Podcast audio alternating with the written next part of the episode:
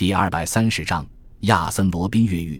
葛尼玛以迅雷不及掩耳之势卡住了对方的脖子，那咬牙切齿的劲头似乎要把那脖子拧断。是，是你这个混蛋！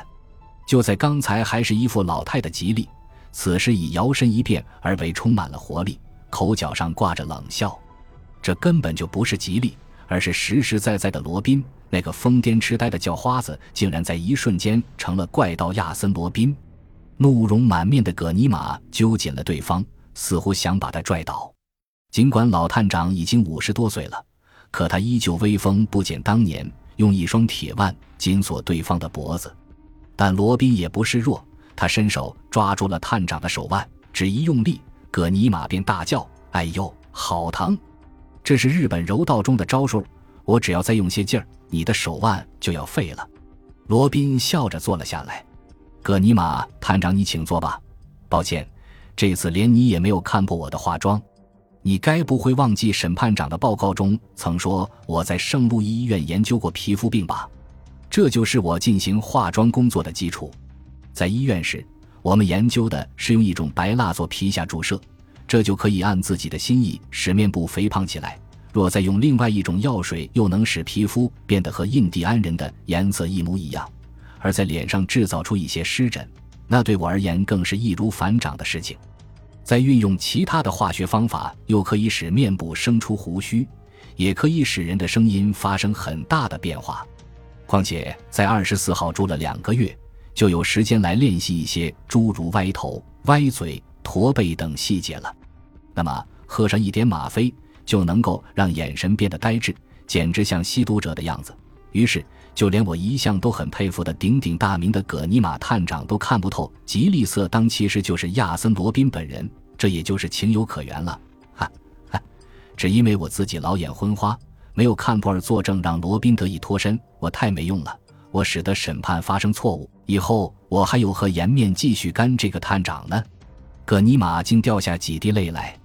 哎呀，葛尼玛，你也不必那么认真嘛，就算不去作证。也不会有人看出当时的罗宾和吉利是一个人。其实这也并不是你一个人的责任。罗宾拍着他的肩安慰他。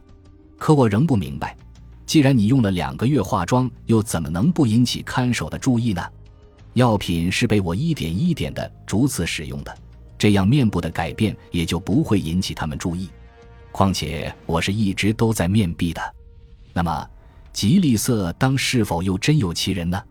是有这么个人，而且确实是个乞丐。在我去年发现他的时候，就觉得他很像我，日后很可能会有用，所以我就把他藏了起来。所以大伙还都以为他是失踪了呢。他被关进警局的那夜，我要求他们把我们两个同时放出来，于是也就有后面的记录了。你应该知道我的人哪儿都有，包括警局里。原来如此，你好像还很佩服我。当然，葛尼玛，你的计划得以成功，还有另外的更加起作用的帮手呢。你是说警局里，里外都一样，甚至可以说全社会上的人都是这样。你应该明白其中的意思，包括当局在内，全社会的人们都认为我会成功逃走。所以，尽管他们处心积虑的小心，可社会上的人都在期待见到我成功逃走的新闻。也就是说。从一开始就不会有人怀疑我的能力，而我正是利用了人们的这种心理。这和上次的鬼魅男爵案子应该是同出一辙的。罗宾有些得意，因为人们从一开始就认为我一定能够逃脱，所以如果在法庭上他们见到了真的罗宾，则可能会使他们失望至极。正好在此时，你指证说我不是罗宾，这正符合他们的心理，所以所有人都认为这是事实了。可是，如果当时没有被罗宾会逃走的心理先入为主的作怪，那么你就可能以另一种态度来审视我。这样一来，即使我的化妆再逼真，也是瞒不过你的眼睛的。罗宾眉飞色舞，你是从开始就在心中认定罗宾一定会逃走的想法，所以才被我蒙混过关的。是啊，你是利用了其他人的心理。可是那囚车上机关一事。又该如何解释？是我要求手下人干的。雪茄与刀疤里的信呢？只是我的小把戏而已。那回信的女士又是准呢？哪有什么女士，都是我自己搞的玄虚。我会用各种各样不同的字体来模拟别人。可是你的身体和指纹检查也和吉利色当的完全不同。我的真实档案，无论警局还是其他任何地方都不会有。此活怎讲？在美国被捕由你护送回来做的那一次检查，我用红包收买了管理员，造了一份假的卡片。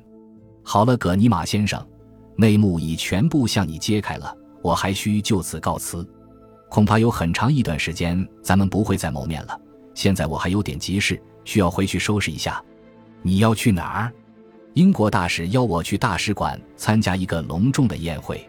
说完，罗宾就乐呵呵的走了。感谢您的收听，喜欢别忘了订阅加关注，主页有更多精彩内容。